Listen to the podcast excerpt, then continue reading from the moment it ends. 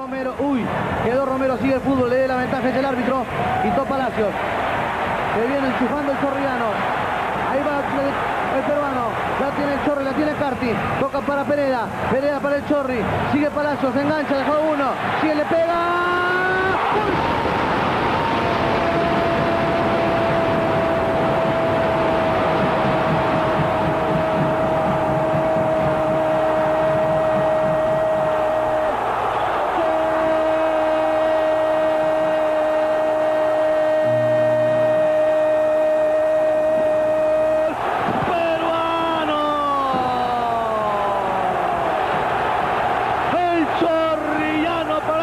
una vez más.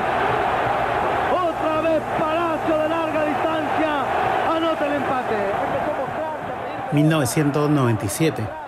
Un estadio nacional repleto veía cómo la selección peruana caía ante Uruguay por 1-0. Eran las eliminatorias rumbo a Francia 98 y Juan Carlos Oblitas, nuestro DT en ese entonces, le dijo a sus dirigidos en el entretiempo estas palabras. Yo nunca les pido nada, pero quiero que este segundo tiempo lo jueguen por mí. Él, que era su ahijado futbolístico, lo entendió a la perfección y nos regaló, una vez más, estos goles que se habían convertido en una bonita costumbre. No un golazo, sino un chorri golazo. Roberto Palacios es el protagonista del cuarto episodio de Jugamos como Nunca, el nuevo podcast de historias deportivas del comercio. Mi nombre es Miguel Roca y con esta introducción le doy el pase a mi compañero Miguel Villegas. El Comercio Podcast presenta Jugamos como nunca, el nuevo podcast de historias deportivas de El Comercio.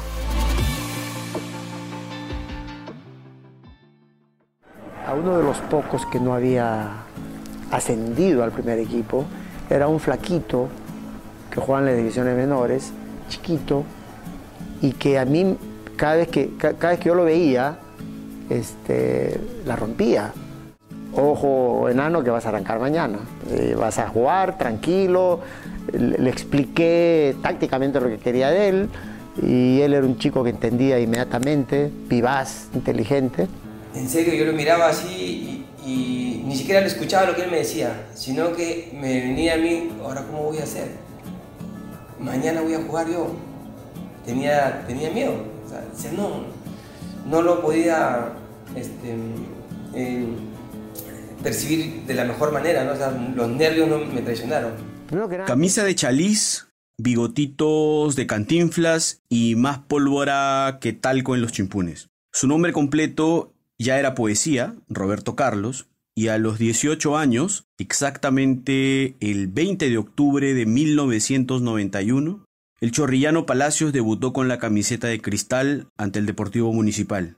Triunfo 2 a 1 por el extraño torneo metropolitano de entonces. Llegó al club de la mano de Alberto Gallardo, un poco el padre de todos los ídolos celestes de los 90, y de la otra con doña Marcela Mestas, su madre, que lo llevó a cuanta cancha barrosa había que ir para mostrar que el hijo futbolista tenía condiciones.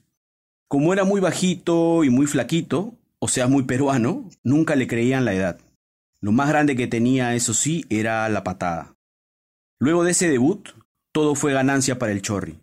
Del 91 al 96 jugó 208 partidos por Sporting Cristal, hizo 64 goles y ganó el histórico tricampeonato 94, 95, 96. Era una máquina. En ese equipo, Maestri era el tanque, Yuliño el artista y el Chorri el corazón. Chorri no se va desde la tribuna. No se va. La verdad que, es muy emocionante. Yo me siento muy triste cada vez que escucho mi nombre y decir que no me voy. Pero así será, pues así tiene que ser. Y trataré de darme intro allá también para que la gente celeste se sienta muy contenta. ¡Para siempre! Ya no tenía nada que hacer aquí, luego de salir tricampeón, y se fue a México, para luego tener un fugaz paso por el Cruzeiro de Brasil, el equipo que era campeón de la Copa Libertadores, que le había ganado la final a su Sporting Cristal de toda la vida, una final que todavía nos duele a todos los peruanos. Con los brasileños jugó la final de la Copa Intercontinental frente al Borussia Dortmund alemán, en el estadio de Yokohama, en Japón. Si bien su paso por el club de Velo Horizonte fue breve, allí compartió equipo con cracks de la talla de Dida, espigado arquero brasileño, Donizete y un tal Bebeto, campeón del mundo en Estados Unidos 94 con la selección brasileña. Luego volvió a México para seguir jugando en Tecos. Sin embargo, durante todos esos años, su presente con la selección era otro.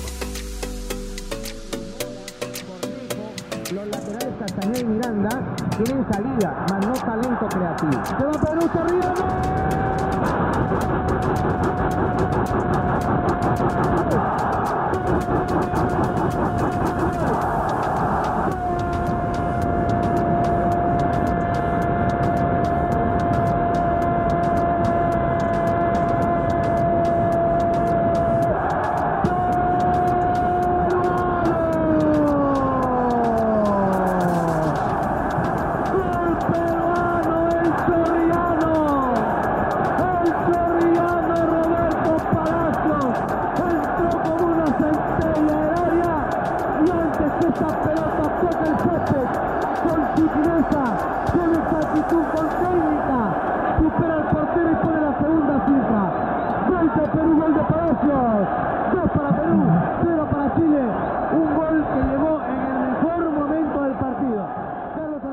Yo me acuerdo clarito de esa noche.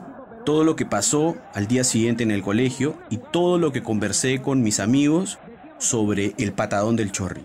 Esa noche, como en el gol de Farfana Nueva Zelanda, la gente saltó tanto en el estadio que parecía temblor. Hablo del gol a Chile que acabamos de escuchar, pero también de ese soberbio 20 de septiembre de 1997, en el viejo Estadio Nacional de Lima. El Chorri hizo un gol desde 30 metros esos zapatazos que uno imagina ocultos en otro cuerpo, ¿no? Más de Mole que de Felpudini, y el país se arrodilló ante lo que parecía un milagro. Una selección sin cracks y sin goleador podía llegar al Mundial Francia 98. Palacios fue siempre más que un futbolista, y hay que volver a decirlo hoy en momentos en que la selección nos enorgullece. Esa selección, la de Oblitas, peleó hasta el último partido la clasificación a Francia y el Chorri era todo. El capitán sin brazalete, el volante que hacía los goles emotivos, el fanático que se metió a la cancha. Su magnetismo excedía los márgenes del campo, donde nunca bajó de los ocho puntos. Su cara, además, era un poco la cara del Perú. Una lágrima a punto de caer acostumbrado a tanta derrota y una sonrisa que achina los ojos cuando, milagro de los cielos, cae alguna alegría. No pudimos ir al Mundial con el Chorri, pues como dice Valdano, los equipos son un estado de ánimo. Y Perú en los 90 era siempre gris.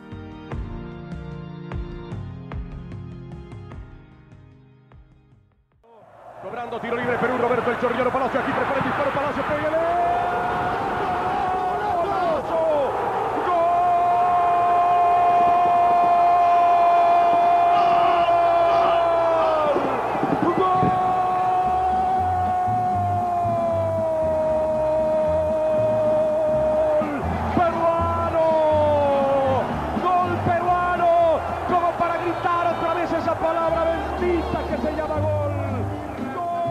Año 2000. Eliminatoria rumbo a Japón-Corea 2002. Pasada la desazón que significó no clasificar a Francia 98, estábamos ya en un nuevo milenio, incluso. Si hay un gol que gritamos con el alma hasta quedarnos afónicos, pero de verdad, así, sin voz, fue este. El Chorri y su gol a José Luis Chilaver, el rudo arquero paraguayo que vio cómo esa pelota se clavaba en un ángulo imposible. La celebración con el Polo Te Amo Perú quedó para la historia. Creo que todos en algún momento hemos tenido un polo rojo o blanco con esa frase. O si no lo pintábamos. Así es. ¿Cómo recuerdas ese partido, Miguel? En esa década de carencias, el partido contra Paraguay de la eliminatoria del 2002 es de esos compactos que uno vuelve a ver una, dos, y tres veces en YouTube. De hecho, lo hemos visto juntos más de una vez en la redacción del diario. Pero fuera de eso, yo tengo mi propia teoría. que, que he conversado con, con gente que vio otras eliminatorias. Hay con el Chorri no solo una identificación futbolística. Así gambeteaba Uribe, dicen algunos, o así hacía goles cubillas, dicen otros. También hay una suerte de representatividad con él de lo poco bueno que le pasó a Perú desde 1986 hasta el 2018, los años de la pobreza y el caos. En todo lo feliz de esos años, algo tuvo que ver Palacios. La eliminatoria a Francia, la Copa América del 99, pero sobre todo el polo Te Amo Perú. Porque sabes qué, y hay que decirlo, nadie o muy pocos eran hinchas de la selección entonces. Si acaso alguien miraba la selección, era porque era hincha del Chorri. Es de alguna manera, o fue de alguna manera conmovedor, ver esa celebración, verla en el estadio, verla por la tele, verla de la forma en la que uno, digamos, la vivió en ese entonces. El Chorri era, y tú lo has mencionado, uno de los líderes de ese equipo, un líder sin el brazalete de capitán, pero que de alguna manera estaba llamado a liderar a ese equipo. Este equipo que ya no era el equipo de Oblita, sino era el equipo de Maturana. Y junto al Chorri estaba Norberto Solano, que ya era figura en Inglaterra, jugaba en el Newcastle. De hecho, tanto Solano como Palacios en algún momento han sido considerados rivales. A pesar de que ambos salieron de cristal y tienen el ADN celeste, me parece, por todos lados. Como Cubillas y Uribe a inicios de los 80, como en estos últimos tiempos Paolo y Claudio, algo así podríamos pensar de Palacios y Solano. Siempre ha habido estas rivalidades o es de alguna manera la hinchada o son los medios quienes generan esto. ¿Cómo, cómo lo es? Vamos por partes primero. Palacios era un jugador esperanza. Si él andaba bien, Perú tenía opciones. Pero si él se resfriaba, allí la selección se quedaba sin armas. Ese partido contra Paraguay, el partido de la polémica, el de la última eliminatoria que el Chorri juega entero, Palacios marca un gol que no solo rompe el arco de Chilaver, también fractura a nuestro equipo. Y me explico. Luego de ese episodio, la famosa celebración con el polo Te Amo Perú, en la selección se hablaba de los robertistas y los solanistas. Encima, tras el episodio Newcastle, todo se pudrió. Ya con esa fuerza popular, años después, Palacios contó todo lo que ya sabemos sobre el incidente. La firma de máquinas de afeitar llegó a ofrecer 3 mil dólares a aquel jugador que anotara un gol esa noche y mostrara luego el logo de la marca al público, a los fotógrafos y a las cámaras de televisión. Ñol sí aceptó, dice el Chorri, pero yo no. Pienso otra cosa también. El fútbol hace grupos, equipos, familia. A veces los tres. No se puede ser amigo de todo el mundo, ni aunque tengas un técnico que reúne, como Blitas el 98, un técnico que ilusiona, como marcarían para Brasil 2014, e incluso un técnico que elogia en exceso, Chemo y los Fantásticos. No se puede y es natural. La selección, su nombre lo sugiere, es la reunión de lo mejor. Son los grandes hits de cada país. Los mejores pies y en consecuencia los más altos egos. Y aunque creo que no es la razón principal de los fracasos, los equipos clasifican porque ganan más partidos, no porque todos se reúnen en el cuarto de alguno de ellos a jugar a la play. Creo que si el grupo es responsable, si se respeta y si entiende esa palabra, grupo, es más cercano a un objetivo.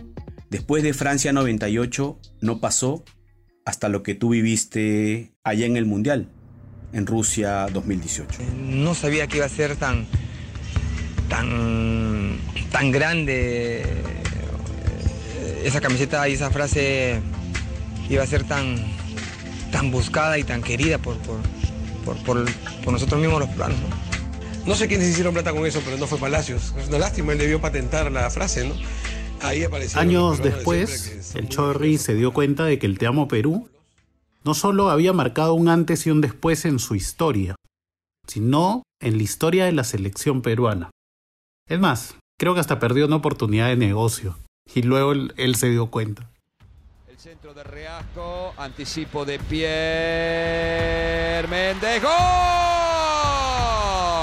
Palacio. ¡Gol!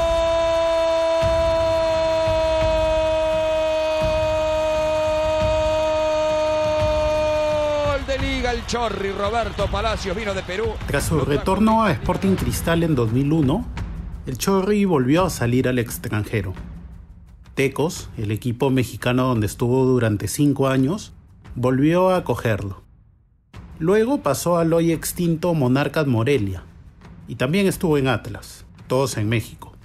Jugó en Deportivo Cali, en Colombia, y luego, ante el llamado de ¿quién más si no era él, Juan Carlos Oblitas, acudió a Ecuador para jugar en el LDU de Quito, el histórico equipo ecuatoriano que años después ganó la Libertadores en 2008. El Chorri ya tenía más de 30 años, pero seguía recibiendo las llamadas, seguía levantando el teléfono, seguía destacando. ¿Cómo fue lidiar con esos años de una selección que luego de las eliminatorias del 98 se fue en picada? Mendoza acercando a Jefferson Farfán. Jefferson, aquí viene Mendoza. Ahí está el panorama. Olchese, Mendoza, resuelva, resuelva, resuelva. Ahí estaba el gol. ¿Cómo se van a perder ese tanto? Otra vez Pizarro. O, o digo, Roberto el Chorriano Palacio. Palacio para sacar el disparo. ¡Gol! ¡Golazo!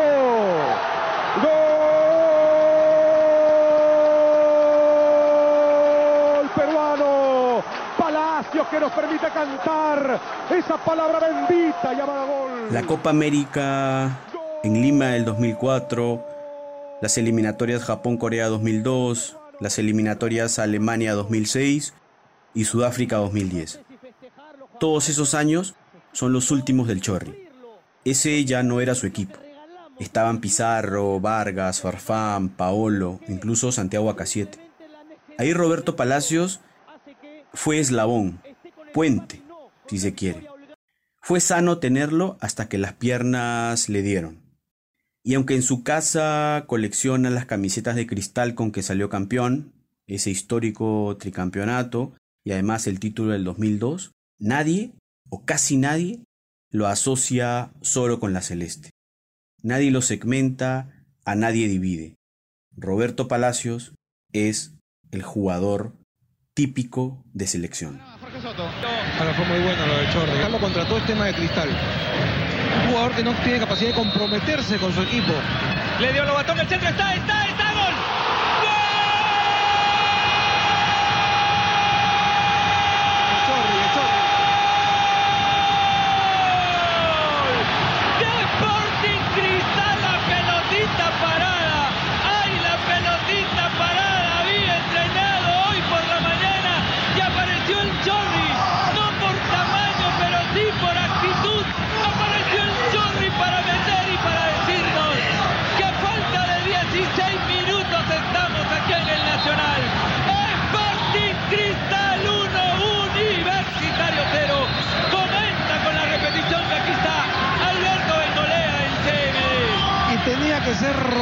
Palacios, el jugador más importante de Sporting Cristal en este partido probablemente. Lo mismo es, también es importante, pero lo de Chorri fue toda la primera mitad y hace un rato nada más, cuando el equipo no podía, el Chorri dijo yo solito voy y casi la hace.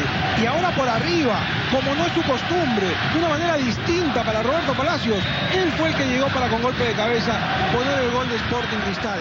Había sido parejo el primer tiempo, pero había terminado mejor Cristal. Tenía 35 años ya. O sea, 35 años a cuestas.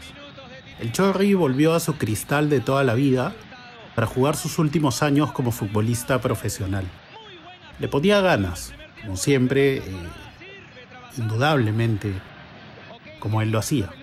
Anotó goles y golazos también. Pero el físico, como era de esperarse, ya no era el mismo.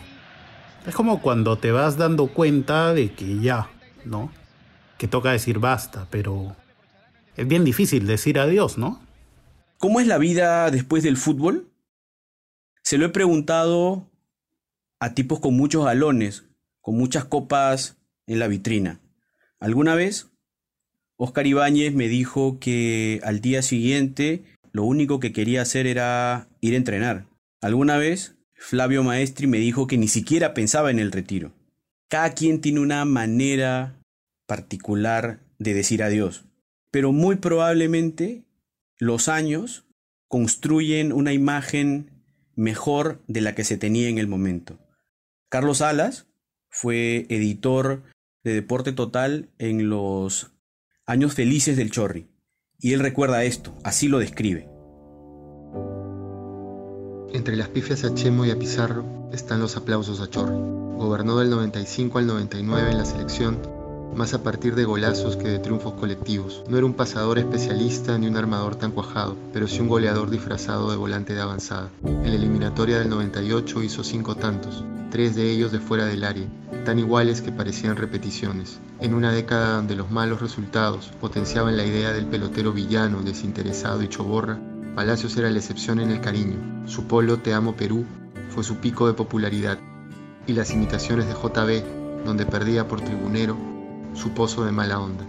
Visto en perspectiva, fue un jugador de selección, de esos que mejoran de bicolor lo que hacen en su club. Si me dicen Cueva o él para enganche, yo voto por el Chorri, lo apoyo. Esta particularidad que contaba Carlos sobre la imitación que le hacían en un programa humorístico, tuvo incluso el episodio de Palacios mandando una carta notarial a Walter Ramírez, conocido como Cachito, para que se acaben los órale mano y los apóyame. Curioso, ¿no? Era el año 2009 y si bien se paró con la caracterización, años después, hasta el mismo Palacios fue testigo de cómo su imitador lo parodiaba. Felizmente, todo quedó en buena onda. En algún momento de tu carrera, cuando has regresado de México, tú has hablado como mexicano, así como que dice, órale, mano, esas cosas. Esa es mentira, hermano, no. Chema, yo estoy buscando un pata que se hace, se hace pasar por mí. Espera, espera, espera, un duro, duro, duro. ¿Qué?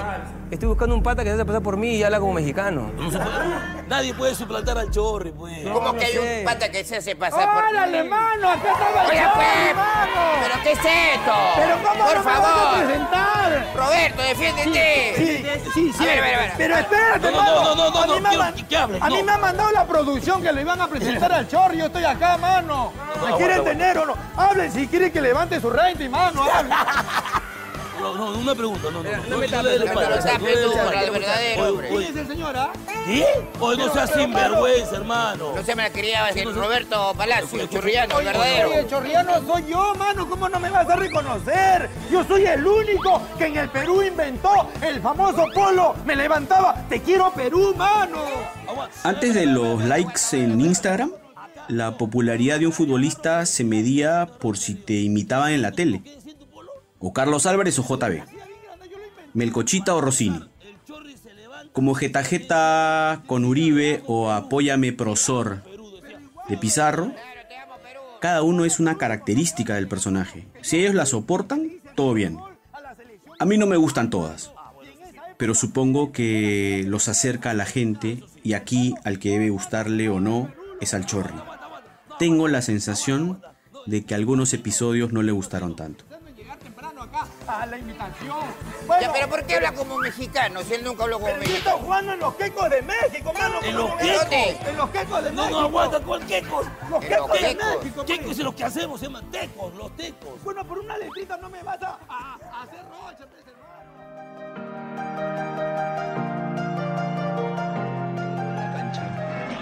Es que ha sido el estadio que siempre quise jugar, que tenía esa ilusión de, de poder dejar que mi familia me pueda ver jugar en este estadio tan, tan histórico.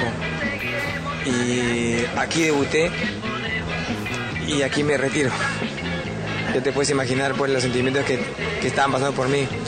Así que lo besé al campo porque me permitió a todos ustedes regalarles primeramente mi entrega. Yo solamente les pido a ustedes un aplauso para mi familia.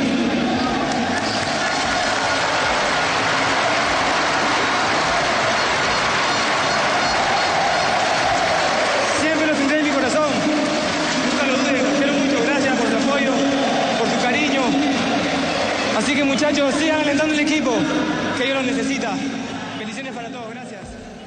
Contrario a lo que él había dado con la camiseta de Perú, el estadio nacional ese día lució varios vacíos. Quién sabe si fue mala organización, mal timing para la selección de la fecha, quién sabe. Lo cierto es que el Chorri pasó sus últimos años con la camiseta de clubes que más quería, la celeste. Él no necesitaba más. Y se dio el lujo incluso, aunque muchos de repente no lo sepan o no lo recuerden, de ir al Mundial, ¿ah? Ojo.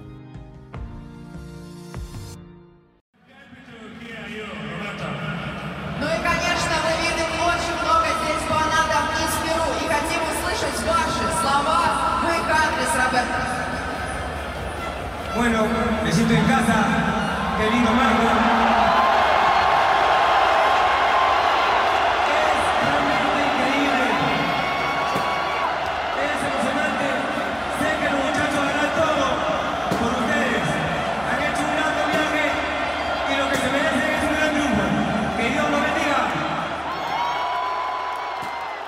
Me tocó ir al Mundial, pero si acaso había un futbolista de mi adolescencia al que yo quería ver en alguna cancha en Rusia, ese era él, el Chorri. Porque Roberto Palacios no solo fue un futbolista importante de la selección, acaso el más importante de la década del 90 y de inicios del 2000, también fue probablemente el primer futbolista hincha de Perú de esos años. Cuando la selección no tenía héroes ni épica, perdía todo lo que jugaba y no era ninguna moda decir que se era hincha de la selección, Roberto Carlos Palacios Mestas, el Chorri, fue el pie, el pecho, el rostro y todo lo que se podía hacer de ese equipo débil, en coma. No fue la mejor época para hacerse fanático de Perú, pero si algún cariño hubo, si algún cariño sobrevivió, se le debe al Chorri. Su mamá decía que el apodo chorrillano se lo debe a que cuando lo inscribían en los torneos infantiles había que cambiarle la edad, hacerlo crecer a la fuerza. Y el Chorri se crecía. Eso, en el fútbol continental de esos años, donde Perú era un chico, servía. Mucho, muchísimo. Me tocó estar en Ekaterimburgo, era 21 de julio 2018, hacía un frío muy muy bravo, todos este, bien enchompados y bien abrigados, y la gente no se había dado cuenta, porque eran no sé, poco más de 40.000 personas en ese estadio, y casi todos eran peruanos, pero la gente se la pasaba cantando el Contigo Perú todas las veces que fuera posible, mientras las lágrimas caían para algunos, y de repente veías que había hablado David Trezeguet, campeón del mundo en Francia 98. Y a su lado estaba Roberto Palacios. El Chorri logró ir a un mundial. Se lo merecía. No lo jugó, pero sintió el cariño de todos los peruanos. No solo de los que estábamos allí, en la ciudad más asiática de toda Rusia, sino también de todos los que lo miraban por TV. Y no solo aquí en Perú, ¿ah? porque el mundial lo siguieron todos los peruanos alrededor del mundo. Y todos pudieron celebrar con el Chorri. Se lo merecía.